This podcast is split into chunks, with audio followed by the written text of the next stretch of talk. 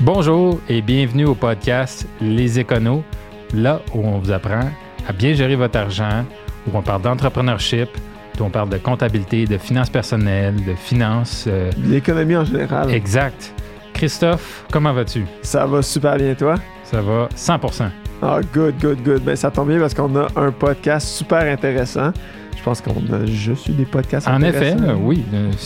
on, a- on a- on est quand même très chanceux, on a des très bons invités. Puis aujourd'hui, ça fait. C'est. euh, c'est pas différent. On a. euh, un invité qui est déjà venu sur le podcast. ouais, exactement. Philippe Caron du groupe DCB, euh, qui est un, un, un groupe qui travaille en assurance, qui va venir nous parler de euh, et réalités. Donc, euh, encore une fois, on, on, ra- On va démystifier là, les. Ouais, on les ramène notre, petit concept euh, pour euh, vraiment parler de l'assurance vie, l'assurance invalidité, puis toutes plein de questions connexes que, que moi et toi on a concoctées. Donc, si jamais vous voulez nous encourager, vous pouvez toujours Partagez le podcast, vous abonner.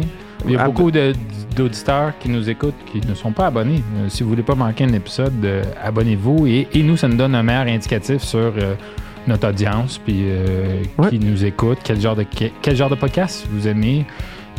Laissez-nous des commentaires si vous avez des suggestions de d'invités ou de sujets, laissez-nous savoir.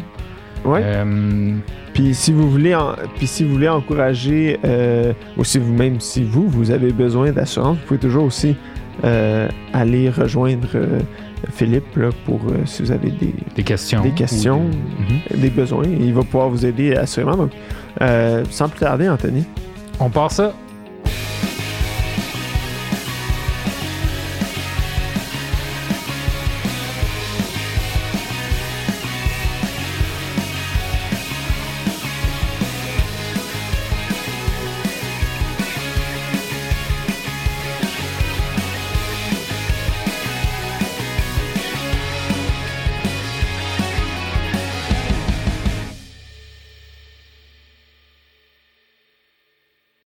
Ben bonjour Philippe, merci de, de revenir nous, euh, nous, euh, nous parler d'assurance. Euh, Aujourd'hui, comme on l'a mentionné en introduction, on va vraiment parler sur l'assurance vie puis l'assurance invalidité, mais on essaie d'y mettre un, un focus un peu plus de mythe versus réalité. Fait qu'on va avoir plein de questions en rafale qu'on va pouvoir te poser, que tu vas pouvoir nous répondre.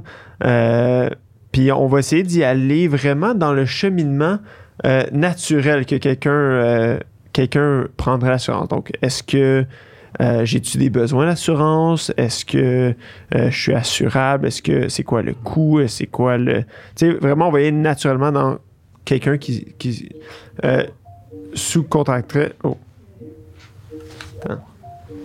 Ah, problème technique. on le recommencera. Parce que On va recommencer, commencer. C'est ton, ah, c'est ton ordi? Ouais, c'est parce que. T'es-tu capable de le muter ou de l'airplane mode? Mais là, sur, Non, non, euh, j'ai juste déconnecté. C'est parce qu'il se connecte au Wi-Fi. Je me suis connecté au Wi-Fi une fois, puis. Ah, puis là, il- Ouais. OK. Nicole, euh, on va recommencer. Je sais que tu nous entends pas, mais on va juste faire. Non, non, je pense qu'il nous entend, c'est nous qui, qui l'entend pas. OK. On recommence? Ouais, excusez. Bonjour et. Ah, non, non. Donc, merci beaucoup, Philippe, de te prêter au jeu pour une deuxième fois avec nous. Donc, euh, comme on l'a mentionné en intro, euh, on va parler d'assurance vie et d'assurance invalidité, euh, avec un peu plus un focus cette fois-ci sur les mythes versus les, les, la réalité. Puis, on va essayer d'y aller de, façon assez logique, euh, le même cheminement que quelqu'un qui se prêterait au jeu de peut-être se souscrire à une assurance. Donc, c'est-à-dire, est-ce que c'est quoi mes besoins en assurance? Euh, c'est quoi mon assurabilité? C'est quoi le prix?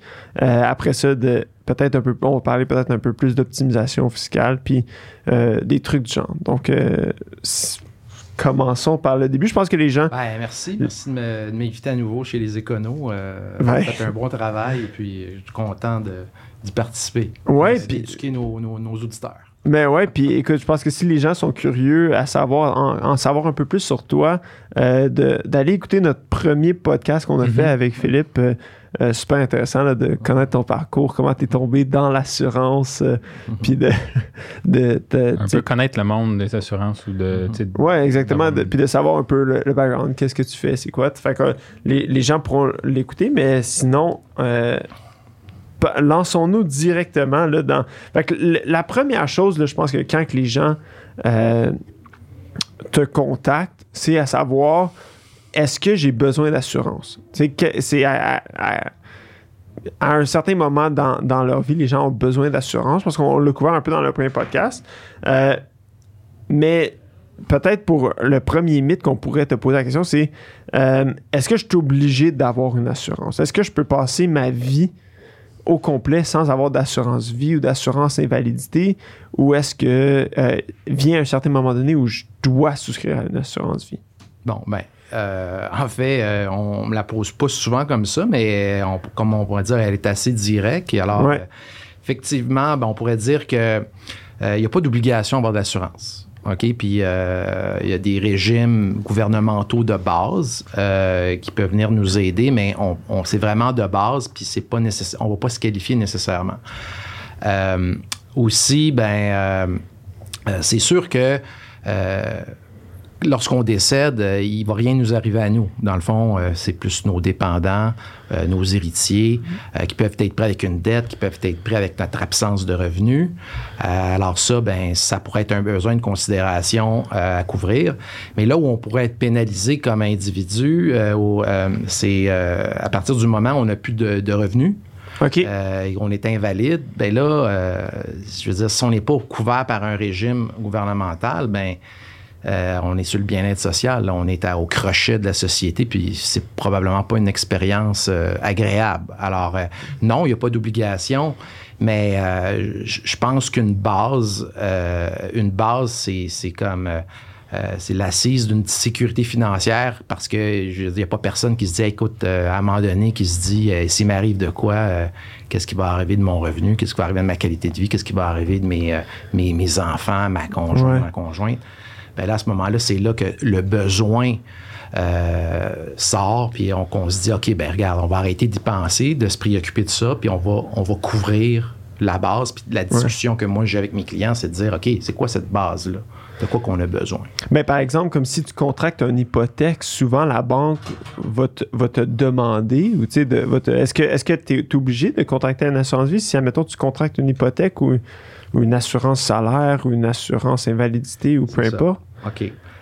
C'est ça, là, c'est à peu près tout le monde entre dans le monde de l'assurance via, le- via l'assurance hypothécaire ou l'assurance crédit parce que euh, aussitôt qu'on contracte une hypothèque, on se fait poser la question vous voulez souscrire Ouais. ou euh, on vous offre l'assurance hypothécaire. Est-ce que c'est obligatoire ou pas? Ce n'est pas obligatoire. Par contre, il y a des tactiques des tactiques euh, de vente, euh, c'est payant pour les banques de l'offrir, mais ça fait pas partie du condition de prêt.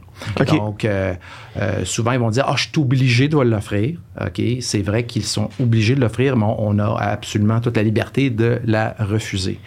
Et euh, pourquoi c'est important de savoir qu'on peut la refuser? Parce que c'est pas nécessairement ou c'est rarement un bon deal pour la simple et bonne raison que le, le- le prix essentiellement est beaucoup plus élevé que ce que le marché individuel va offrir. OK? Puis si on, part, on parle, par exemple, d'une assurance invalidité, donc dire, écoute, euh, euh, tu tombes invalide, on- les paiements hypothécaires vont être, euh, vont être euh, assumés par l'assurance. Mais ce qu'on ce qu'on réalise pas, c'est que euh, la protection, selon les contrats, dure de 12 mois à 24 mois. Donc, Lor- Lorsqu'on parle d'une assurance salaire ou d'une assurance invalidité, on parle Ouais. d'une durée jusqu'à 65 ans. Il t'arrive quelque chose, euh, tu vas être couvert jusqu'à 65 ans. Euh, alors, euh, d'être couvert pour 12 mois ou 24 mois, est-ce que c'est vraiment une bonne protection? Euh, J'en doute. Puis aussi, quand on regarde le prix de cette protection-là, ben, est à peu près euh, le même prix qu'une protection qui durait jusqu'à 65 ans dans le marché Wow. individuel. Wow. Ouais. Ceux qui proposent ça chez les banques ne sont pas des représentants en sécurité financière, des conseillers en sécurité financière. Donc, eux autres sont là pour couvrir le crédit. D'ailleurs, c'est la banque qui est couverte par ça. On ne nomme pas nos bénéficiaires. Alors, euh, euh, les gens, par facilité, vont dire oui, vont dire non, mais je pense que ça vaut l'effort de faire une démarche. Euh, je pense que c'est euh, à court, moyen, long terme, mais les gens ne le, le regretteront pas. Là. Puis, puis tu parlais de prix un peu. Est-ce que, euh, est-ce que la, la- peut-être une bonne façon justement de pas, de pas seulement avoir les, les, les parce que l'assurance, on s'entend que si, euh, si c'est un, un coût, là, tu sais, admettons même une assurance temporaire, tu le perds. Euh, c'est-tu peut-être une bonne idée de plus souscrire à une assurance permanente que, que tu as une garantie de paiement éventuellement ou, tu sais, d'une façon, c'est comme un investissement versus une dépense. C'est une bonne idée d'aller vers ça ou? Ben, en fait, je dirais que, le, le- le- un peu comme je le disais euh, lors de, de- de- de notre premier écono, euh, c'est vraiment une question de, de besoin puis une question de budget, une question d'objectif aussi. Ouais. C'est sûr que la priorité, c'est le besoin. Donc, euh, c'est sûr que si on a un budget X euh, qui est limité, ben notre responsabilité, c'est de dire, écoute, on, on va couvrir notre dette. Ça va aider, la, tu sais, je veux dire, si l'hypothèque est payée, si la dette est payée, s'il y a un montant d'argent X qui est, qui qui est payé, ça va aider. Euh, et puis, à ce moment-là, ben, ne serait-ce qu'on on- on n'a pas un gros budget, on, loue cette protection-là via une temporaire, c'est déjà un meilleur move que de prendre une petite protection qui serait permanente, dans laquelle on accumule de l'argent, mais qui, est- qui, qui, a un capital d'essai ridicule, qui aide absolument personne. Donc, euh, je pense que la priorité, c'est toujours le. le- et d'ailleurs, l'existence de l'assurance, c'est pour protéger. Là. C'est pas. euh, Ouais. tu sais, euh, on parle de l'assurance placement, mais l'objectif premier, là, c'est de couvrir.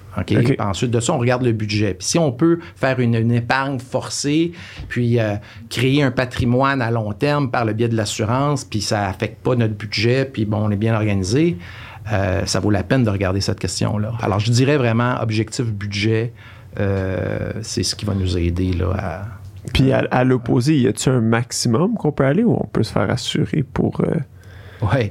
Ben, en fait, euh, euh, les assureurs sont assez, sont assez flexibles. Si on prend, par exemple, l'assurance vie, Ouais. facilement, ils vont accepter 10 fois à 20 fois le salaire. Donc, tu gagnes 100 000, tu peux aller de 1 à 2 millions sans trop te faire poser de questions. Tu peux même ajouter de la dette là-dessus. OK. Et puis, si on regarde, par exemple, l'assurance euh, euh, l'assurance euh, invalidité, ben, on va regarder, typiquement, on va, on va pouvoir assurer 85% euh, de ton net. OK?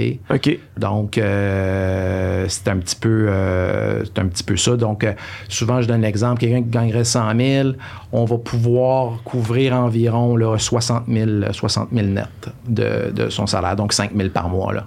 Ah, OK. Ben, là, c'est une bonne règle. là. Je gagne 100 000, euh, je peux m'assurer 5 000 net par mois, 60 000 net. OK, tu peux l'année. pas aller à 100 de ton salaire. Non, non, non. non. Euh, évidemment, le- le- le- l'objectif des assureurs, c'est de, de bien te couvrir, mais ils, ils veulent, ils veulent d'aucune façon t'enrichir euh, par, euh, par le biais d'une assurance. Donc, on, on veut que euh, on, on veut on, on a des barèmes, puis il y a des limitations. Pour Puis- éviter que le monde abuse? Pour éviter que le monde abuse, puis aussi que les gens aient une incitation- une- un incitatif à, à revenir au travail. tu sais. Ouais. Aussitôt que t'es, t'es comme tu fais plus d'argent invalide qu'en travaillant, c'est un peu gênant. Fait que cette petite règle de on baisse un- peut-être de- d'un 10-15 ton revenu maximum, c'est ça, ça contribue. Puis tous les assureurs ont les mêmes règles. Il n'y en a pas un qui est plus généreux puis qui lui assure. Ouais. Non, non, c'est, uniforme, ces règles-là. Puis si, euh, comment ça fonctionne si, par exemple, tu es entrepreneur tu n'as pas nécessairement de salaire déclaré ou que même, tu sais, tu travailles euh, puis tu as du revenu pas déclaré? Ouais, ouais, là? ouais. Super bonne question. Travailler au noir, j'imagine, Bon. ça, c'est Alors, compliqué. on revenait au salaire, euh, au, au revenu, travailleur autonome. On, bon, on a un revenu d'entreprise, qu'on soit incorporé ou pas, c'est pas grave. Euh, bien évidemment, les assureurs veulent pas que tu t'enrichisses. Donc, si par exemple tu déclares rien, Ouais. euh, puis que tu travailles au noir, ben pour l'assureur, tu gagnes rien. Donc, tu n'as Right. absolument aucune chance d'obtenir une, une assurance. Dans ces cas-là, euh, ce qu'on dit aux gens, ben, déclare-en un peu plus jusqu'à temps qu'on arrive à une base euh, raisonnable. Exemple, euh, tu gagnes 50 000, déclare au moins 25 000. Tu vas pouvoir aller peut-être te chercher un 1500, 2000 dollars par mois. Ça paye Ouais. les billes si tu arrives de quoi. Puis le reste, ben, fais ce que tu as à faire. Là. Ouais, ouais. Alors ça, ça, ça, ça serait une, une tec- euh, une technique à utiliser. Les gens qui sont en, en plus en société, on va calculer deux choses. En société ou même euh, euh, entreprise enregistrée, Ouais. c'est qu'on va, on va considérer le salaire, on va assurer le salaire, comme je disais tantôt, Ouais. mais aussi on va assurer le bénéfice. OK, Le c'est bénéfice possible de le faire. On combine les deux. Évidemment, si on est deux dans l'entreprise, on va, on va prendre par deux, 50% euh, du bénéfice, puis on va te l'accorder. OK. Fait qu'en gros, euh, on n'a pas juste besoin d'un d'un salaire pour prouver notre revenu, on a juste à présenter nos états financiers. Présenter notre, euh, notre bottom line, notre bénéfice, Ouais. puis dire, OK, ben moi, j'ai 50 de ça, fait qu'on peut ajouter ça. OK. C'est comme ça qu'on fait ça. Cool. Puis après ça, comment est-ce que, une fois que je dis OK, c'est beau, j'ai trouvé mon montant, euh, là, vous allez trouver une assurance. Ouais. Est-ce que euh, c'est tout pas mal la même chose? Si je vais voir un courtier, vont-tu- on ont tous les mêmes taux ou j'ai-tu besoin d'aller voir comme plein de courtiers? Comment ça fonctionne? Ben, comment ça fonctionne? Souvent, des fois, j'ai des appels, me disent, ah, j'aimerais ça, euh, j'ai eu ton nom, j'aimerais ça avoir une cote. Ouais. En fait, comme. Alors, la, la cote, elle vient plus d'un euh, d'un réflexe de dire, OK, qu'on représente un assureur ou deux assureurs. Ouais. Et que, dans le fond, si j'en représentais un ou deux, ben, à ce moment-là, je vais avoir deux cotes. Deux, deux, deux, deux primes à offrir Ouais. et qu'il faudrait faire le tour du marché pour avoir l'ensemble pour se faire une tête. Mais ça marche pas comme ça. Un OK. courtier indépendant va avoir accès à euh, des, des logiciels euh, puis des organisations qui offrent un service de- d'étude de, marché de l'ensemble des assureurs au Canada. On parle de tous les assureurs au Canada en instantané. Donc, ces taux-là sont remis. Un assureur change son taux le lendemain, ça fait, ça fait partie de l'étude de marché. Donc, quelqu'un qui me dit, Philippe, je peux-tu savoir tous les taux pour une temporaire 10 ans de 500 000 d'un million? Ben, je peux la sortir avec tous les assureurs. Ça peut être 40 pièces la première, 41 pièces la deuxième, etc. Fait que ça, peut-être nos auditeurs euh, euh, euh, doivent savoir qu'ils peuvent exiger ça. Parce que c'est pas tout le monde qui souscrive à ça, mais moi, je pense que c'est un, un must de pouvoir démontrer. Ça veut pas dire que le premier, c'est le, meilleur produit parce qu'il y a d'autres considérations, mais au moins, tu sais, tu as la certitude de dire, OK, regarde, il n'y a pas un meilleur deal ailleurs. Ils sont tous... Sont, Ouais, sont ouais. tous C'est public, les assurances ont comme intérêt à rendre ça public ou? Ben oui, ben eux autres, ils, ils compétitionnent, tu sais, un, contre l'autre. Fait que c'est sûr que c'est sûr que euh, le- les, ceux qui sont en- en- en premier, donc ceux qui sont les plus compétitifs, veulent que ça se sache. Oui, en effet. Puis, euh, puis sans faire mauvaise presse aux agents captifs, c'est sûr qu'un agent captif, il est limité à ce qu'il a à sa- la compagnie qu'il représente. C'est sûr que s'il n'est pas dans les, les meilleurs taux, il a intérêt à, à- à- à se positionner avec d'autres avantages ou d'autres Ouais. bénéfices que celui du taux. Mais des fois, euh, des fois, surtout pour une assurance temporaire, c'est assez clair. hein. On a- on- la garantie est, est la même chez tous les assureurs. C'est comme acheter Ouais. du poivre puis du sel. là. C'est très, très, très similaire. Fait que des fois, ça justifie pas de payer 10 ou 15 de plus. là. Mhm. Puis y a-tu des avantages peut-être d'aller avec, admettons, toutes. euh, tu sais, moi, j'étais avec, admettons, j'étais avec la Sun Life, toutes mes produits sont chez la Sun Life. J'ai-tu Ouais. des avantages à rester dans le même comme fournisseur d'assurance ou, comme tu dis, du sel, c'est du sel, euh, peu importe euh, où tu Ben, où en tu fait, il n'y a pas. euh, bon, souvent, ça fait, ce que tu fais référence, y a-tu un avantage à avoir, tout avoir euh, Ouais. chez, chez le même assureur? Euh, des fois, dans d'autres types d'assurances, ça peut servir parce que les gens font référence à des rabais, ça peut être des groupes associations et tout. Mais en assurance individuelle, il n'y a pas de rabais, si on peut dire. OK. Ah, parce que j'ai deux produits, tu sais, on voit ça en assurance voiture, euh, maison, tout ça. Ouais, exact, Ah, exact. euh, si tu as deux produits, on, on baisse. Non, ça marche pas comme ça. Alors, dans le fond, euh, comme il n'y a pas de rabais à avoir plusieurs produits, euh, puis que les compagnies donnent un prix qui est le même de Vancouver à, à Terre-Neuve, si on veut. Ouais. Vraiment le même prix. Là. Peu importe ce que tu dis, peu importe si t'es beau, t'es fin, euh, t'es pas fin, ça va être le même prix. Ben à ce moment-là, ça vaut la peine de se dire, OK, Je vais prendre le je- moins cher. ben, je vais ou- prendre le moins cher pour, pour si, par exemple, c'est une Ouais. temporaire, puis j'ai pas un besoin de convertir cette police en permanente là. Alors, euh, on, a de, tout. C'est pour ça que ça, ça fait partie encore de la conversation des objectifs où là, je peux conclure, dire, écoute, il n'y a aucun intérêt pour toi de prendre un produit plus cher parce que je veux dire, tu vas la canceller dans 5 ou 10 ans parce que ton besoin est limité à ça. Fait qu'on va pas perdre notre temps. Tu es vraiment mieux avec ça.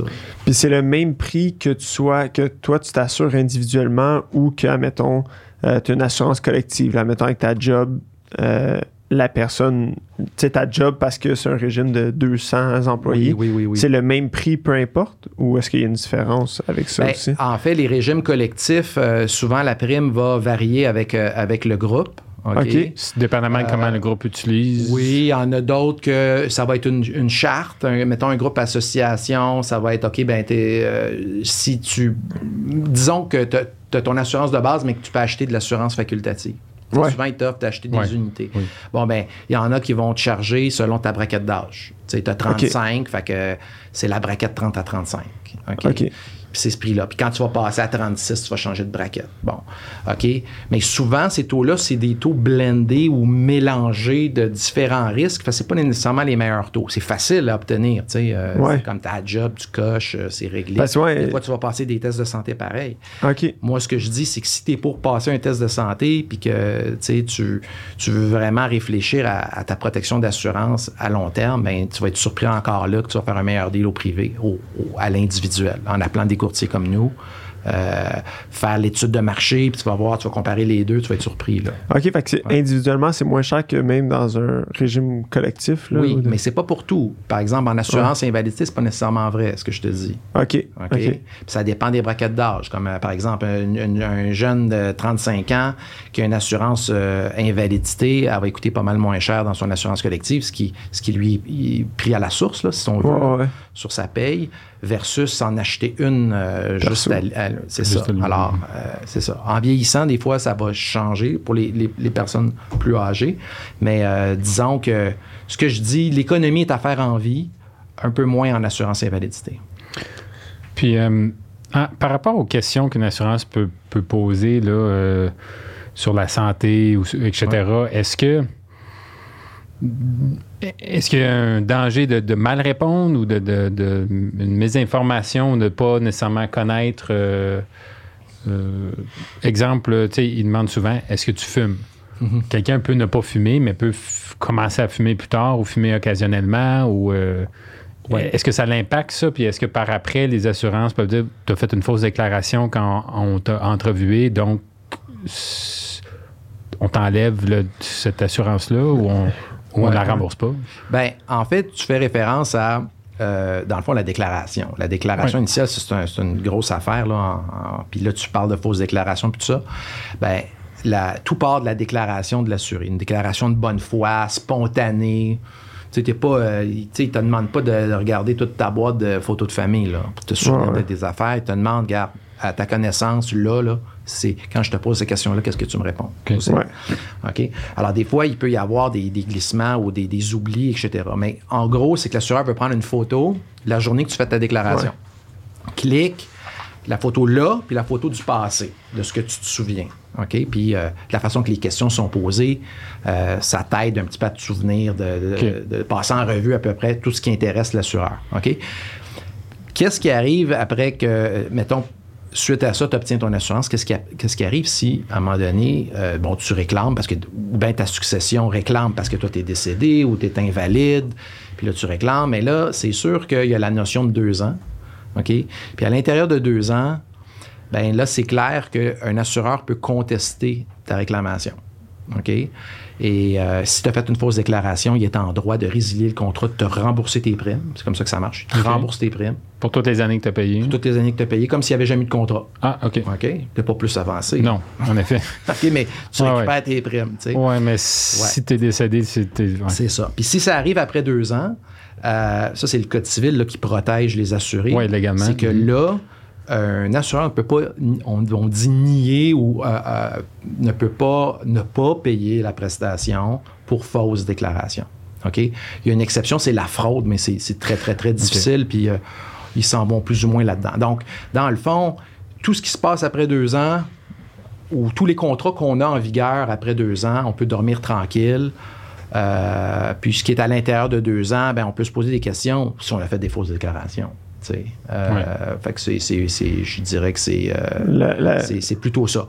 Et aussi, tu disais, il y a une autre notion, c'est que la- c'est la déclaration de l'aggravation du risque. OK? On- en assurance dommage, OK? mettons que tu as un chalet pour toi, puis à un moment donné, tu te dis, hey, je vais louer mon chalet. Ouais, Airbnb, peu importe. Mhm. Ouais, fait que là, il y a bien plus de risques que du monde qui passe chez vous, tatati. Et ouais, est-ce que là, faut, il faut que tu le déclares. C'est si ça. tu le déclares pas, puis euh, que là, il y a un gros party chez vous, tu as loué ta Ouais. maison, tu es comme un peu dans le trouble. Fait que tu avais l'obligation de, de- de- de- de déclarer ton risque. En assurance de personnes, assurance invalidité, vie, tu n'as pas besoin de faire ça.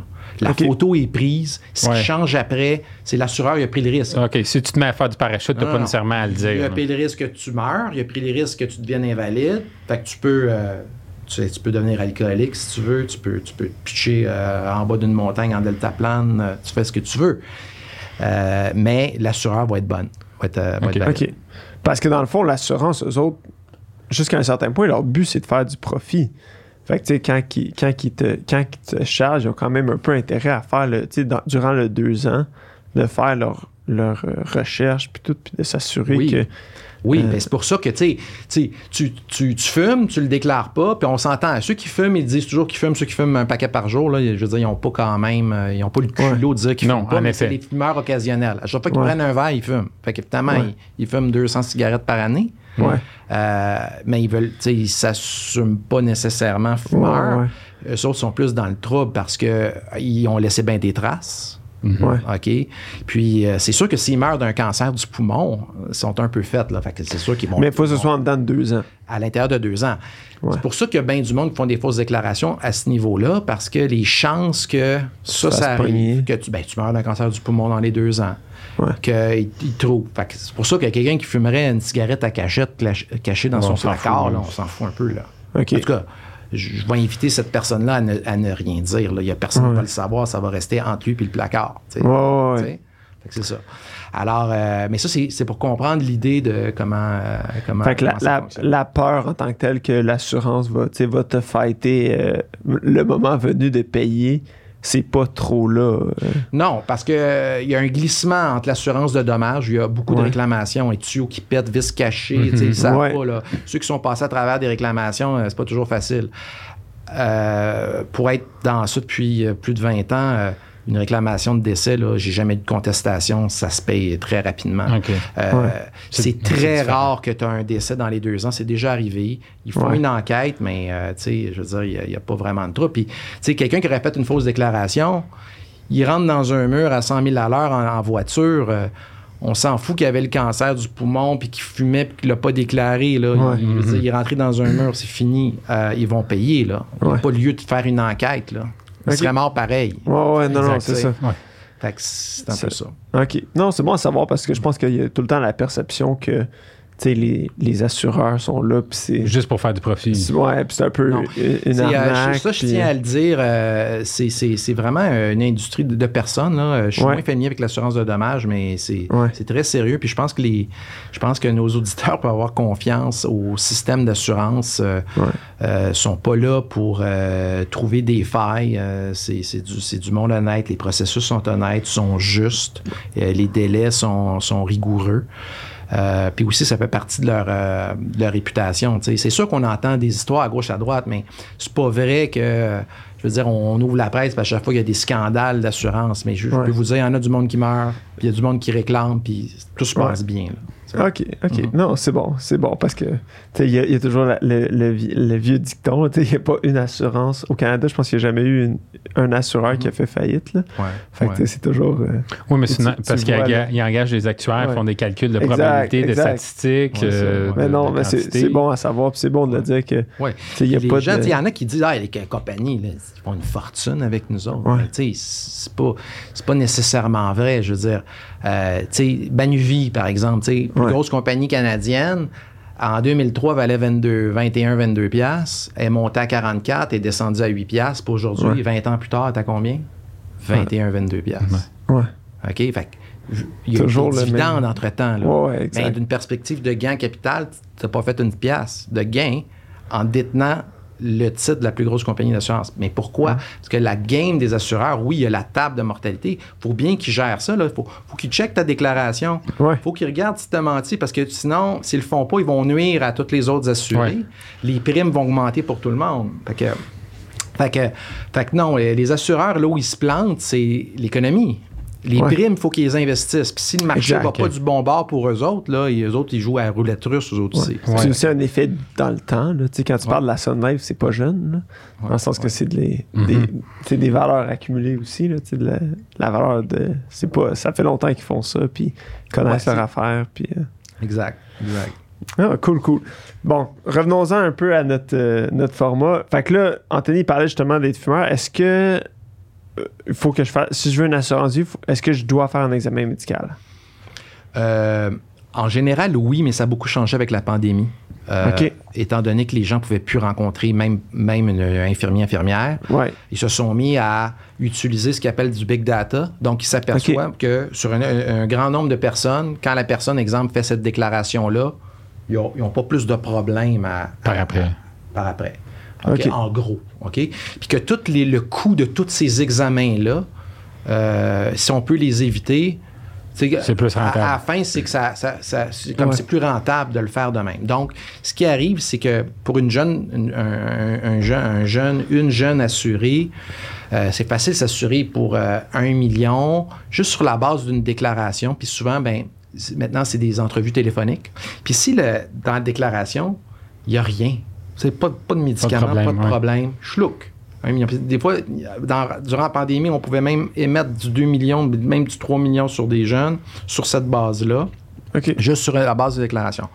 S'il y a des problèmes euh, qui sont soulevés, là, ils peuvent écrire au médecin, puis ils peuvent exiger une prise de sang, puis euh, les, signes, euh, les signes vitaux. Puis est-ce qu'il faut, faut que tu faut que accueilles euh, quelqu'un. Puis est-ce qu'ils est-ce qu'ils peuvent te refuser parce que tu as des antécédents médicaux? Oui, oui, évidemment, euh, évidemment, euh, évidemment. Lorsqu'on on demande une assurance, euh, tu l'assureur exige que tu représentes un risque normal, ok? Puis si ton risque est normal, il va t'assurer.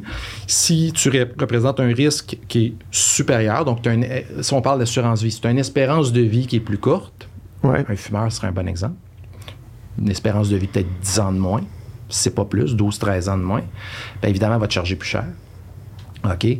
Euh, donc, euh, si tu présentes un- un- une super santé et des super bons antécédents, tu ne représentes aucun facteur de risque. Il y a même des taux qu'on appelle privilégiés ou élites. Ouais. OK? Il y a 5, 5 à 20% qui, tu sais, parce que élite, préférentiel puis standard. OK? OK. Fait qu'élite, il y a 5% des gens qui se qualifient. Euh, après ça, ben 15, po- euh, il y, a- il y a- il y a 15 qui vont être le préférentiel, puis après ça, c'est standard. Fait que l'économie, c'est environ, euh, je dirais, 10-20% d'économie quand on est Élite versus standard. préférentiel. Exactement.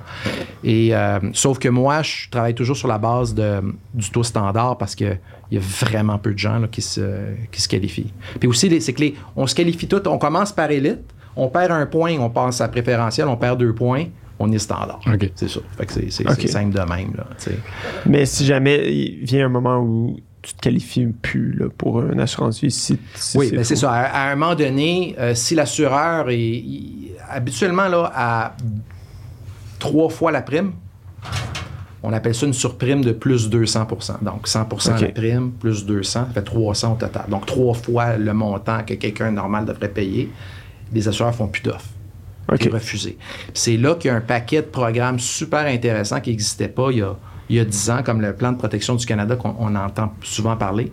C'est assez facile d'obtenir 500 000 avec des conditions de santé quand même assez spéciales. On peut avoir eu un cancer, puis si on est encore là euh, trois ans plus tard, on est assurable. On peut avoir eu des problèmes de consommation, on peut avoir eu un paquet d'affaires. Et la prime n'est pas si élevée que ça. C'est 1,5 fois la prime. Donc, les gens qui pensent qu'ils ne sont pas assurables euh, ou qui ne veulent pas passer des tests de santé, ben euh, il y a des, des assureurs qui acceptent juste sur la base d'une déclaration. Ils ne veulent pas savoir si tu as été refusé. Donc, les gens qui ont été refusés peuvent souscrire à ça, répondre aux questions, puis tu l'as tout de suite, ton assurance, à un prix, je vous dis, très raisonnable. OK. OK? Fait que. Ça provient de où, ça? C'est pourquoi ça existe ou... Ben, euh, c'est parce qu'il y a des assureurs qui. euh, ben, c'est, c'est comme dans n'importe quoi. tu sais, Il y, a- il y a des marchés. euh, tu sais, euh, le subprime, il y a des marchés. euh, il y a un marché pour tout. Donc, Mm. ici, on a un marché des gens qui ont plus de difficultés à s'assurer, qui représentent un plus grand risque.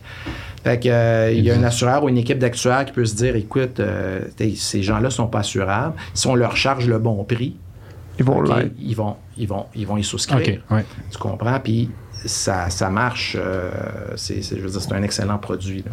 Fait que- OK, fait je que- comprends. Il limite, limite le montant. C'est pour Ouais. ça que je, je dirais à- aux gens qui nous écoutent de ne pas conclure je suis pas assurable. OK? Il y a bien, bien des cailloux à soulever. Ouais. Non, non, rapproche ton Ouais. micro oui, un peu. Oui, que- oui. Oui, il y a bien des cailloux à soulever avant de conclure que vraiment, euh, on n'est pas sûr. C'est sûr que.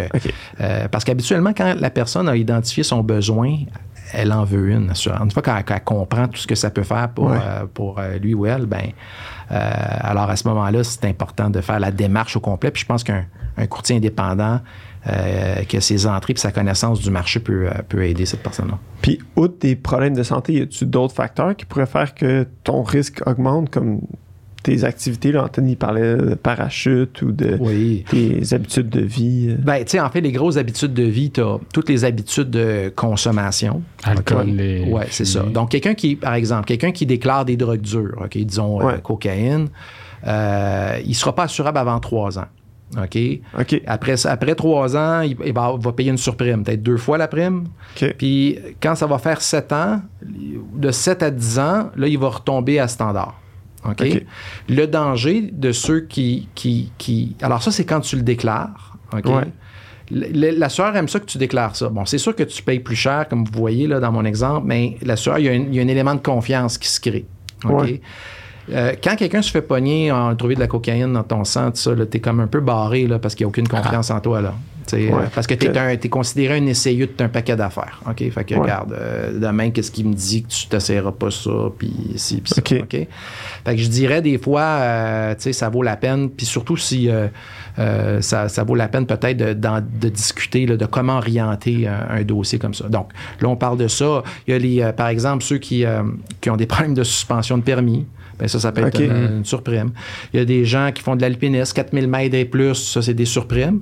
Des fois, on appelle ça des surprimes temporaires. OK? Donc, tu, tu pratiques l'alpinisme en haut de voyage 4000 particulier, mètres. là, Tu vas au Népal pour besoin d'aller en. à l'Ever- tu, tu fais la montée de l'Everest, t'es pas assurable. En tout cas, pas avec les marchés traditionnels. OK. OK? Euh, parce que, hey, on le sait, il y a un paquet de problèmes de santé qui surviennent, du monde Ouais. qui, euh, qui meurt de- de- d'AVC, de crise cardiaque, n'importe quoi. Alors, à ce moment-là, ben, tu peux avoir une prime. euh, tant que tu fais, tu pratiques ton sport, ben là, tu as une surprime. La journée que tu arrêtes, tu l'enlèves. Des-. Fait que tu as des Ouais. surprimes permanentes, tu as des surprimes temporaires. Euh, selon tes. Mais il y a aussi, euh, on a la course automobile, euh, ça c'est des surprimes. Les vols d'avion, il y a plusieurs personnes qui pilotent, qui ont des, des, des licences de pilote privé. Quelqu'un qui conduit un Cessna, qui a un moindrement d'expérience, c'est standard, étonnamment. C'est standard. Donc, donc évidemment, pilote de brousse, toutes des affaires euh, un peu, euh, des petits euh, des petits lights, Ouais, des, des- des petits avions légers, là, ouais. pro- un deltaplane propulsé par un petit moteur, là, ça, c'est, c'est, c'est, c'est difficilement assurable. Évidemment, les risques sont les risques sont là, là. Ouais. Alors, fait que, comme ça nous donne, un paquet de, un, pa- un paquet d'exemples qui pourraient faire en sorte qu'on ait une surprime ou même des exclusions. Quelqu'un, euh, tu fais de la montgolfière, ben, Ouais. tu as le choix. Euh, surprime ou exclusion? Donc, ça veut dire, s'il y a- il t'arrive de quoi en montgolfière, t'es pas couvert, mais si C'est tu ça, te t'es tu un standard comme tout le monde, mais si tu meurs en montgolfière, t'es juste pas couvert. C'est- C'est ton choix. OK. Fait que, tu sais, on. il y a- il y Tu a- peux avoir il y a- des trucs comme ouais, ça. ouais. Il y a les voyages à l'étranger. OK? Quelqu'un qui va en Haïti, c'est comme pas assurable. Ah, OK. Euh, Irak, euh, Afghanistan, tu on peut s'imaginer, là. Mais si tu- dès que tu reviens, c'est une exclusion, dans le fond. Euh, ben, dans, dans le fond, pour avoir même un refus. Ah ouais, si tu y vas une fois, Oui, puis oui, tu oui, reviens. Oui, oui. Ben, c'est sûr que si tu déclares, je ne retourne, je ne, re- j'ai fait un voyage à Haïti, je ne retournerai plus en Haïti. J'ai Ouais. fait Ouais. c'est différent. Euh, mais encore là, il y a des assureurs. Ça, encore là, il faut être conseillé parce que quelqu'un qui, qui fait des voyages à l'étranger, il y a certains assureurs qui, de la façon qu'ils posent leurs questions, les gens passent à travers le filet. Exemple, est-ce que tu voyages plus que 12 mois? Est-ce que tu restes à un endroit plus de 12 mois par année? Je suis resté. Certains assureurs, tu vas un mois Haïti, tu n'es pas assurable. D'autres, quand tu lis la question, non, je reste pas plus que 12 mois. Ils vont t'assurer. OK? Fait- OK, donc, euh, quelqu'un que, encore là, un courtier est là pour aider à bien orienter le dossier selon tous les facteurs de risque euh, qu'on connaît. Ouais. Ouais, c'est ça. Mais parce que, tu sais, comme moi, si, admettons, demain matin, je décide, tu sais, j'ai mon assurance vie, je l'ai depuis euh, longtemps, là, Mhm. puis, tu sais, dire, ben, OK, mais là, euh, tu sais, je décide de faire un voyage, je le dis pas à mon assureur, là, où que je vais, là. Non, non, parce que Je- comme on je- disait tantôt, c'est une aggravation de risque. Ouais. Donc, tu n'as pas besoin de déclarer. Au moment où tu as souscrit ton assurance, tu Si- es allé à Wildwood, puis euh, hein, à Cape Cod, puis c'était bien beau, là. Ouais, OK? ouais. Là, t'as- tu là, maintenant, tu vas à Haïti, tu vas en Irak, tu n'as pas besoin de déclarer. OK. Mais si Mais au moment si de tu refais une un autre demande, oui, si tu là, ils vont peut-être te demander là, quel voyage as-tu fait. Ok. Là. Oui, oui, c'est. Ah, C'est intéressant. euh. Fait que là, tu es considéré plus à risque. Exact. Ouais. Est-ce que tu peux avoir une assurance vie pour un animal de compagnie? Euh, en fait, la réponse est clairement non, mais on va voir pourquoi ça circule, cette affaire. Oui, oui. OK. Euh, non, parce que dans le fond, euh, en, droit civil québécois, là, un animal, c'est une chose. OK? Puis si on veut nommer un bénéficiaire, OK, dans notre police d'assurance, ben, ça doit être une personne morale, une personne physique. Donc, tu peux OK. pas léguer toi ton Et chien. non pas une chose. Donc, on c'est pas permis de nommer une chose comme étant récipiendaire d'un- produit d'assurance. Ça, ça serait difficile à gérer, tu sais. Ouais. Parce que la chose n'est pas reconnue dans notre droit. OK? Fait que Ouais. Ça, c'est la raison. Maintenant, est-ce qu'on peut assurer avec d'autres types d'assurance un animal? La réponse, c'est oui. Alors, ça, c'est de l'assurance de dommages. Alors, ce qui, Ah, je pense qu'il y a un ou deux assureurs qui fait ça au Québec, c'est que tu peux assurer ton chat, ton chien, pour les soins médicaux qu'il pourrait avoir jusqu'à une Surprise, limite de, disons, 1000 Ouais. piastres ou 2000 piastres. Ouais. OK? Puis là, tu vas payer euh, genre... euh, 30 piastres par mois. 30 piastres par mois. Ouais. Voilà. Fait que, tu sais, dans le fond, c'est... Même, même plus que ça, je pense que j'en ai vu là, des, des assurances là, pour euh, quand j'ai eu mon chien. Là, c'est ça, j'en regardais de voir. Toi, il est euh, plus gros ton chien. là. ouais, on sait que ça coûte cher, euh, j'entends. mais non, mais il y en a des. Je sais qu'il y a des assurances spécifiquement, justement, comme tu disais, pour Ouais. l'assurance médicale. tu sais, Puis ça va quand même à des bons Ouais, C'est montants. l'assurance médicale. Puis C'est ça, c'est ça, puis ça c'est existe. c'est pas donné non plus, Non. mais tu sais, le calcul est tout le temps fait. Là, je disais avec les. Tu sais, comme. Si c'est juste de moi qui est correct, je suis d'accepter ça, mais dès que t'as- un enfant qui. Comment Puis, t'expliques? Pour en revenir aux, aux animaux, puis, tu sais, j'ai pas tout étudié ça, mais ça à terre, il y a bien des juridictions, puis il y a bien des types de droits. Puis je pense vraiment qu'il y a du monde qui ont vraiment tout légué à leurs animaux. Ouais, Euh, euh, Ah, par erreur ou parce qu'ils pouvaient le faire. Ouais. Je sais Ouais. pas comment c'est géré. Y a-tu certaines places aux. États-Unis qui Peut-être, Ouais. peut-être, tu sais, parce qu'il y a Ouais. tellement de juridictions, il y a tellement de. de, de, de- de- Code civil différent. là. Mais Exactement. d'assurer ça- ça la vie possible. de ton animal, j'imagine. Parce que, tu sais, la dernière fois, quand tu étais venu au podcast, tu avais dit, écoute, si tu vas comme les Lloyds, tout s'assure. Tu sais, Oui. tout a un prix. Oui. Tu peux Ouais, mais assurer n'importe quoi. Ouais. Ouais. Ils vont. Ben, tu peux. Si quelqu'un décide de. Au final, c'est comme assurer un bien. Ouais, exactement. Ouais. Fait que, ça, ça se fait. Mais- poses des questions, puis mais de- ensuite. d'avoir euh, ton bénéficiaire, ton, c'est ton J'imagine qu'il y en a qui l'ont essayé. Il y a tout le temps. Il y a de tout. euh, il y a de tout dans. Puis est-ce que tu peux. Peut-être pas un animal, mais tu- est-ce que tu peux prendre une assurance vie sur un étranger? Hmm. La réponse, c'est non. Euh, et ça fait référence à l'intérêt assurable. Ça, c'est le terme que utilisent les assureurs. On va assurer, c'est-à-dire que quelqu'un qui souscrit une police, donc le propriétaire d'un contrat d'assurance sur un assuré, tu sais, habituellement, on s'assure. On Ouais. a un intérêt assurable dans notre propre vie. Ouais. C'est indiscutable. Euh, par contre, moi, je prends un contrat sur toi. OK? L'assureur va me demander c'est quoi l'intérêt assurable que tu as sur Christophe? Ouais. Si on, est, on a une entreprise ensemble, ben oui, j'ai un intérêt assurable parce que s'il meurt, je suis dans le trouble, il faut que je rachète ses actions. Ouais. Euh, s'il meurt, on a un prêt, il faut que rembourser le prêt. On a tout ça, tous des intérêts On a assurables. des Mais toi, t'es enfants un peu étranger. Euh, la réponse, c'est non. C'est non pour éviter évidemment des abus, des, euh, des, Ouais. des, euh, des, des têtes, euh, des, arnaques, dire, des, des- euh, arnaques, des têtes mises à prix, Ouais, ouais, exact. etc. Fait que, évidemment, c'est c'est pour limiter ça. On pourrait peut-être ajouter qu'une fois que tu as une police, OK, est-ce que quelqu'un, exemple, moi j'ai un intérêt assurable, je t'ai assuré, c'est moi qui est propriétaire du contrat. Ouais. On fait plus d'affaires ensemble. Est-ce que je peux conserver mon contrat? La réponse, c'est oui. Donc, j'ai Ouais. encore ta vie assurée. Est-ce que je peux vendre mon contrat aux Wells? Aux Wells Angels? Je peux-tu Ouais. le vendre? La réponse, c'est non. Pourquoi? Parce qu'il va falloir que tu me signes la permission Ah. que je vende. OK. OK? OK. Même que je vends à Tony mon contrat sur toi. Puis par rapport, mettons, faut peut-être disent oui. une conjointe, un ex-conjoint, est-ce que tu peux le faire sans leur permission? OK. Ben là, on touche à une autre question. Donc, euh, non, mais c'est vraiment intéressant parce qu'on rentre dans, dans les, les technicalités, mais Ouais. celle-là arrive souvent. C'est que tu souscris une assurance et tu es marié Hein, C'est Ok. bien important. Là. Au Québec, là, marié, pas marié, là, c'est une grosse différence. Puis le Code civil, il reconnaît juste les gens mariés. OK. Ah, d'accord. Concubine, Ouais, conjoint, de fait, de ça- fait, non, ça n'existe pas. Fait que c'est c'est pour ça qu'on dit que sont, ces régimes-là sont moins protégés. Il faut faire des contrats à part pour, pour compenser. Mais tu sais, donc, tu nommes, exemple, tu prends un contrat sur ta vie, tu nommes ta, ta conjointe que tu as mariée, vous êtes mariés civilement. Ouais. Ben là, tu as oublié de marquer révocable. OK? Ben là, automatiquement, elle va être irrévocable. Fait que ça veut dire que. peux- Irrévocable, ça veut dire que tu ne peux pas toucher au contrat sans sa permission. Donc, a bien des affaires que tu peux pas faire. Tu peux pas euh, modifier ton contrat à la baisse. Euh, tu peux pas changer de bénéficiaire, évidemment. Euh, Il y a un paquet de choses que tu peux pas faire. OK. OK? Sans son autorisation. OK?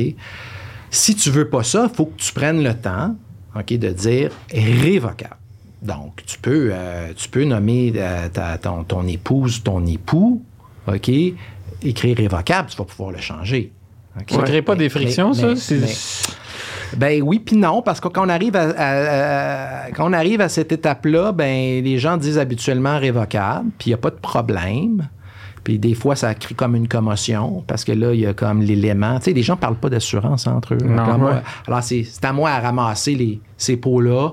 euh, C'est toi qui vas déclarer au, Ben, euh, non, non, non, non, je ramasse pas en leur expliquant c'est quoi. Là, puis en, mettant, euh, en, en- en- en essayant de montrer une per- perspective. Souvent, on, euh, c'est sûr que, parce qu'il y a une question de confiance, hein, puis ça va mal être marié ou euh, quand l'élément de confiance n'est pas là. Mais il reste que euh, moi, je, euh, je veux dire, jour 1, je peux protéger ma, ma conjointe, OK, je la mets révocable, mais jour 2, je peux changer ça puis nommer ma maîtresse. Elle, elle ne le saura jamais. Tu Ouais. comprends? Alors, c'est pour ça que tu pourrais avoir un couple qui dit non, nous autres, les deux, OK, on va chacun se mettre irrévocable. Oui, c'est ça, les- ça, ça marche. euh, dans Ben les oui, deux parce sens. que habituellement, on prend un contrat. euh, Moi, j'assure ma, ma exemple, ma vie, je nomme, euh, dis- disons, ma conjointe bénéficiaire, puis le contraire. Elle, elle va se prendre une police sur sa vie, elle va me nommer. On va marquer, exemple, les deux irrévocables. OK? Confiance, pas confiance, on n'a pas à se poser la question. Tu c'est pas, Ouais. tu comprends-tu? On veut juste une certitude qu'on peut compter là-dessus. Puis je pense que c'est, je pense que c'est raisonnable. C'est, ça ne veut pas nécessairement dire je te fais pas confiance. Ouais. À un moment donné, on parle de sécurité financière. Tu sais, À un moment donné, la sécurité, euh, je veux dire, ça, c'est un peu ondulatoire. hein. Il y a des moments où on est super confiant, on l'est moins. là. C'est, c'est la nature de la, de la bête. Fait que- Ouais. fait que ça, la question de bénéficiaire, révocable, irrévocable, ben, c'est des, des- des questions qu'on, qu'on aborde, là, évidemment. OK. Ah, intéressant. Puis est-ce que le fait d'être marié, tu disais, c'est c'est pas reconnu de la même façon, est-ce que ça change ta prime, le fait que tu sois marié? Est-ce que les compagnies d'assurance te considèrent plus stable? Non, non. Euh, dans le fond, là, euh, tu sais, souvent, ils demandent ton statut, là, euh, c'est juste parce que, bon, ça leur donne un, un- un- un élément statistique plus qu'autre chose.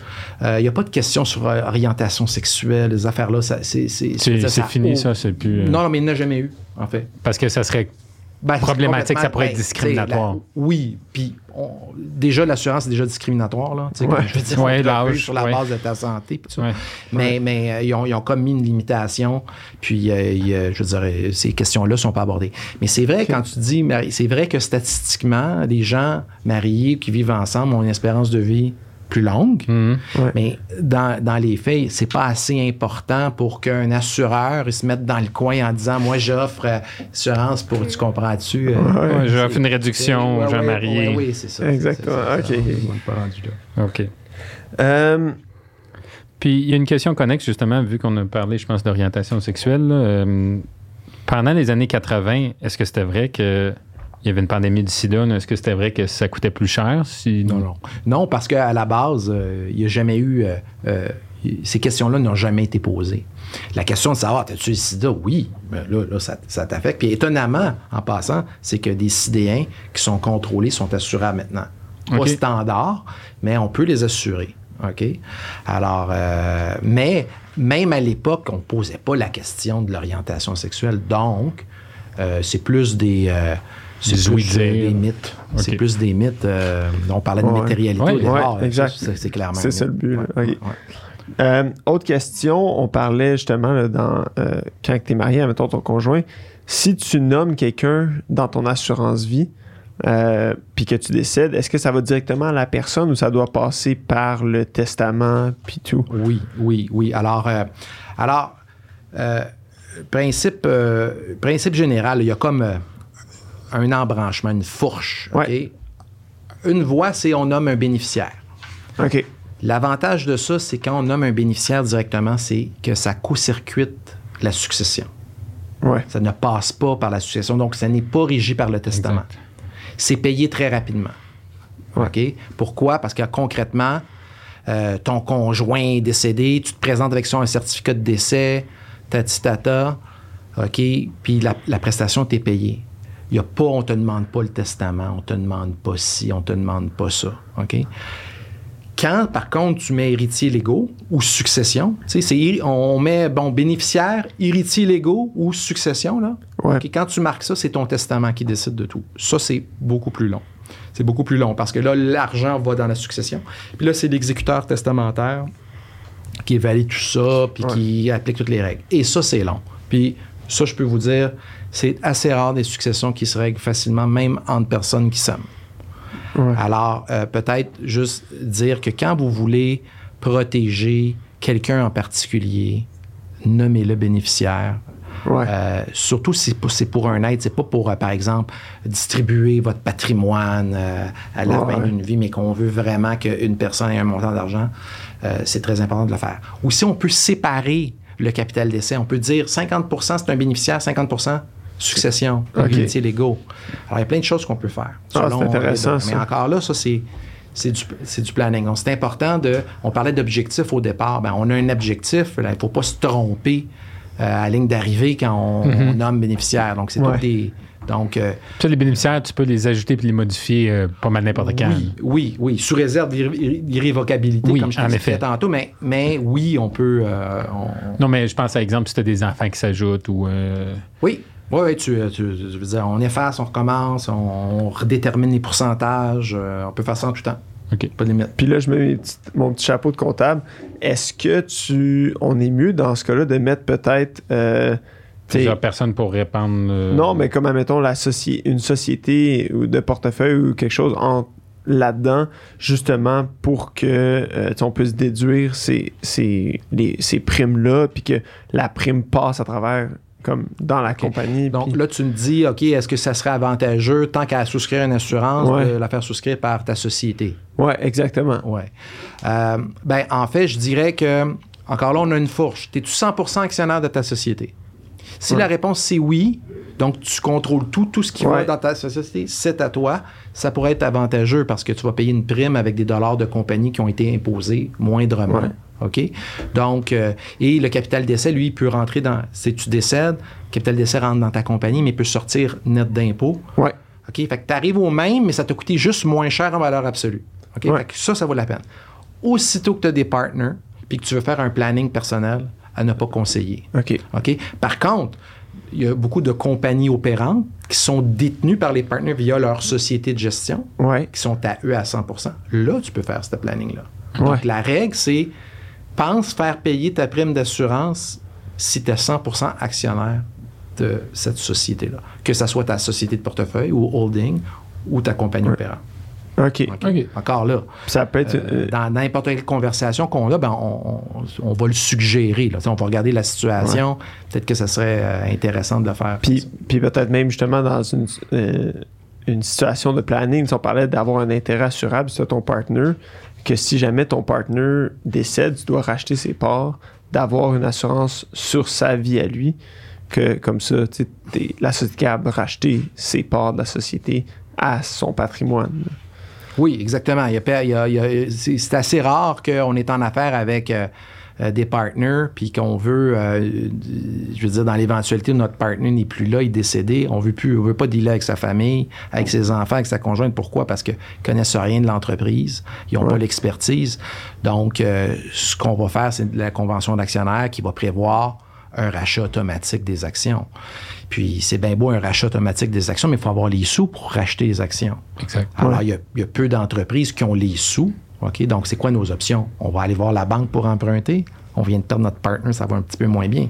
Fait que, tu sais, la, la, la façon numéro un de financer ces rachats-là, c'est de l'assurance. Hmm. OK? L'assurance est payée rapidement, est nette Ouais, d'impôts. euh, Ouais. euh, Puis c'est comme le montant est créé pour une fraction du prix. Fait que oui, on, il y a de l'assurance vie, il y en a beaucoup dans les sociétés pour des rachats d'actions. Tu viens de le mentionner, là, mais juste pour nos auditeurs, euh, l'assurance vie qui est versée à un bénéficiaire est libre d'impôt. Il n'y a pas a d'imposition sur ce montant. Il n'y a pas d'imposition. Que ça soit que le bénéficiaire soit une corporation, si on, est, on parle d'une police d'entreprise, ou euh, un individu, le capital d'essai est net d'impôt. C'est très, très, très important. Là. Euh, donc, euh, Ça, ça semble comme un moyen rapide et efficace d'obtenir euh, une grosse somme d'argent. oui, oui, oui, absolument. absolument. Puis, euh, ben, je veux dire, euh, pour plusieurs, dans plusieurs situations, une chance que ça existe. Oui, exact. que, euh, je veux dire, euh, j'ai- fait face à un paquet de situations où euh, j'ai vu la différence que ça a fait. Là. Ouais. Question, on, on avait un épisode qu'on vient d'enregistrer récemment, je sais pas s'il va passer avant ou après, mais on parlait de testament. Si, si ton, le bénéficiaire que tu nommes, mettons ta conjointe, déc- est décédé en même temps, est-ce que ça va, Ah oui. ou est-ce que la, la- l'assurance vie, va- est-ce qu'elle va à, à Mhm. ton... C'est sûr que dans, dans le cas d'une conjointe, puis que tu as des enfants, euh, c'est du pareil au même, là, que ce soit toi ou, ou, Mm. ou elle. Mais dans le sens où est-ce que si ton bénéficiaire est décédé, est-ce que ça va à son patrimoine ou est-ce que ça va à ton patrimoine, à toi si la personne est, est- Ouais. Et puis Peut-être qu'on pourrait rephraser ta question comme la situation où euh, j'ai une assurance sur ma vie, OK? Ouais. Euh, mon bénéficiaire, c'est ma conjointe, OK? Euh, ma conjointe me prédécède. Ouais. J'oublie de changer ça. Ouais. Donc, c'est toujours elle qui est écrit. Je finis par décéder. Puis là, on se pose la question. OK, ben c'est la- les bénéficiaires de. C'est les. euh, c'est qui qui va hériter du capital d'essai?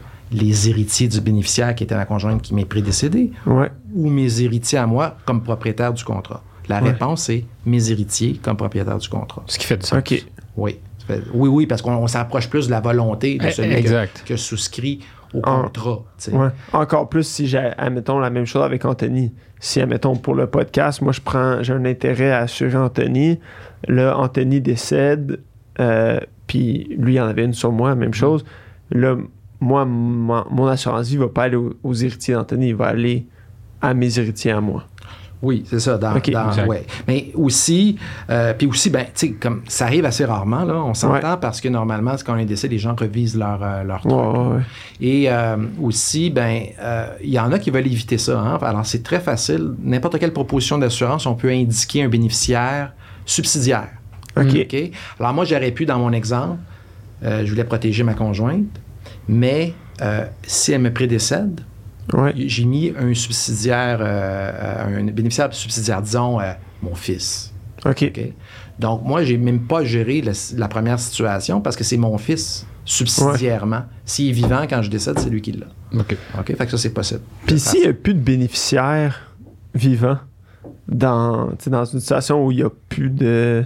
Il n'y a, personne. le- il y a pas- le- les gens refusent. tu veux dire, le un pa- exemple là où tes héritiers sont même plus là à toi? là, Ouais, exactement. Il n'y a, Mais plus fait, là, personne. on il rentre y a dans, de. là, je veux dire, euh, tous tes podcasts de notaire, là, Ouais, on ouais. rentre dans le, dans, le- dans le- dans le droit des successions. Ouais. Puis il y a toujours quelqu'un. On va toujours ratisser. OK. Tu sais, euh, pour connaître euh, le droit, là, euh, on va ratisser dans tes ascendants, descendants. Fait qu'il y a- il y, a toujours une, Mais- il y a toujours une voie là, pour. euh, Mais il y a, le- il y a le régime public, là, où est-ce que, tu sais, si jamais ça va, euh, je me souviens plus. La curatelle. Ouais, exactement. Mais tu sais, où est-ce que là, ton, ton, Ouais. ton héritage va là, dans les, en attendant que quelqu'un le réclame. Oui, oui. Est-ce que l'assurance est payée quand même ou l'assureur est comme, ah, bon, ben, on, on va attendre que Ah quelqu'un non, le non, demande? non, non, non. Écoute. euh, C'est payé quand Euh, même? ben, c'est sûr, peu importe. Euh, écoute, si c'est euh, de droit la curatelle qui administre euh, en tant qu'exécuteur successoral, Ouais. puis elle se présente à l'assureur avec un contrat bon et due forme, elle va l'avoir, le, mon- le montant. OK. Là. Fait que l'assureur doit payer de toute façon. Ah Ouais. oui, oui, oui. La- la- tout ce qui intéresse l'assureur, est-ce que je paye à la bonne personne? Fait que Ouais. si tu es capable de montrer que tu es l'exécuteur testamentaire, m'a te donner l'argent. OK? Puis si tu es le bénéficiaire, m'a te donner l'argent. Puis, de- ben, je pense que tu l'as mentionné un peu, mais euh, c'est possible de verser les primes d'assurance, pas les primes d'assurance, excuse-moi, mais le, le capital d'essai à un mineur. Bon, euh, oui, c'est possible de payer. En fait, si on nomme un mineur dans, euh, comme bénéficiaire Ouais. d'une police d'assurance, il va recevoir l'argent. OK? des fois, il y a comme une confusion des, des, des, des concepts en se disant que mais, ça, mais ça, ça, peut créer un problème. Le problème est le suivant. Le Code civil, encore le Code civil qui, Ouais. gère, euh, et qui est très bien fait, ceci dit en passant, il prévoit que pour protéger les enfants, OK, quand un enfant hérite ou obtient un montant de 25 000 automatiquement, il y a un, euh, la loi prévoit qu'il faut constituer un conseil de famille pour gérer cet argent-là. OK. OK. On veut pas que même le père ou la mère de cet enfant-là, tu sais, mettons que l'enfant il a hérité 25 000 de son mononcle, OK? Ouais. Bien là, on veut même pas que la- la- le père ou la mère puisse, qui ont l'autorité parentale, puissent comme influencer, parce que ce serait très facile de, de- tu comprends-tu, de, de Ramasser soutirer l'argent, cet. Ouais, argent-là ouais, à un ça. enfant Ouais, de 5 ans. C'est ridicule. Donc, le Code civil, dans sa grande sagesse, a prévu un conseil de famille. Sauf que ça peut être compliqué. Tu sais, on parlait de complications. C'est Ouais. conseil de famille, hein, chicane de famille. Non, non, non, c'est ça Ouais. qui va. Alors, alors c'est pour ça que des fois, on se dit, OK, oui, euh, tu sais, euh, oui, on veut laisser, euh, disons, on va dire un chiffre de main, 500 000 à- pour que les gens qui s'en occupent puissent, tu sais, comme l'amener. Ben, c'est sûr que si tu crées un conseil de famille, ça peut compliquer. Il y a, il y a- mais une façon de co- co-circuiter ça, peut-être que les notaires en ont parlé, ben, c'est, dans le fond, tu as des enfants mineurs, tu pourrais indiquer à, à ta police que les bénéficiaires, ça va être ta succession. C'est Ouais. ton testament qui va le gérer. Puis ton testament, lui, va, va prévoir des fiducies Ouais. testamentaires en faveur de tes enfants. Puis là, tu vas déterminer qui va gérer cet argent-là. Alors Ouais. là, tu les nommes. Ce n'est pas un conseil de famille nommé par le tribunal. Là, Là, tu dis, ben, c'est mon frère, ma soeur, je leur fais confiance, ils vont gérer ça. Puis tu vas dire, ils vont leur remettre le capital à 18 ans, le tiers. Ouais. Tiers, 25 ans. Tu peux décider ce que tu veux. Alors, c'est plus ça, quand on fait référence à un enfant mineur, moi, je dis toujours, OK, on regarde les montants. Si c'est des plus petits montants, des fois, on, on va-tu vraiment créer un, un testament avec des fiducies testamentaires? C'est discutable. Mais moindrement qu'on veut laisser de l'argent des enfants, euh, Ouais. ça serait utile de, de regarder aussi euh, euh, la façon de faire le testament. Ouais. Non, ça peut être assez particulier comme situation. Moi, pour l'avoir déjà vu là, avec quelqu'un qui. Les grands-parents laissent une assurance vie justement Mhm. aux petits-enfants. Mhm. Puis là, les parents, n'ont pas accès à cet argent-là. Puis euh, c'est ça, des sommes assez. euh, de grandes sommes, là. Fait que. Ah oui, oui, mais C'est- ça- très, ça non, mais, la- euh, la très compliqué. euh, Là. Il y a- T'as Ouais. t'as du monde, le mon oncle, ma, ma tante euh, prend soin de l'enfant. L'enfant est trois fois plus riche qu'eux autres mêmes. Ouais. C'est- C'est comme, OK, qu'est-ce qu'on fait là, pour trancher ça? C'est compliqué. Là. Ouais, C'est- ouais, c'est- non, c'est- c'est ça. C'est C'est comme. euh, Des belles c'est pas une simple affaire. Ben, Il faut c'est- y penser avant. C'est pour ça, c'est pour ça qu'on t'a, Philippe. Fait que, écoute, sur ça, moi, j'ai, j'ai pas d'autres questions pour toi. Je pense qu'on t'a assez, euh, on t'a assez grillé euh, sur, Ouais, ouais, ouais. Sur l'assurance vie, mais Euh, on apprécie beaucoup que tu viennes nous en parler. Euh, Mhm. C'est tellement un sujet qui est, euh, comme tu as dit, un peu, tu sais, le- ta- pas tabou, mais que les gens en parlent pas assez. Puis, Ouais, ouais. euh, J'aime ça la façon que vous, vos- vos questions sont allumées. J'aime ça comment vous abordez les affaires parce que ça se présente comme ça dans, dans la réalité. Là, vos Ouais. questions à brûle pour point, c'est ça qu'on c'est ça qu'on voit. Là. Fait que, c'est dans le fond, euh, ça se passe de même. ouais, exactement. fait que, non, on espère qu'on a pu. euh, euh, Éclairer des auditeurs. Ouais, exactement, ouais. un peu à des questions peut-être. que- Ou des, Uh-huh. des- juste par curiosité. Là. Moi, c'est surtout par curiosité, mes Mm-hmm. affaires. Je, je souhaitais pas assurer mon chien ou léguer rien à mon chien, mais, mais tu sais, des, des trucs comme ça, là, des petits mythes euh, et réalités. Fait que, écoute, sur ça, merci beaucoup. Puis euh, peut-être à une, pro- à une troisième fois. Ben oui, au plaisir, Bye bye. certainement.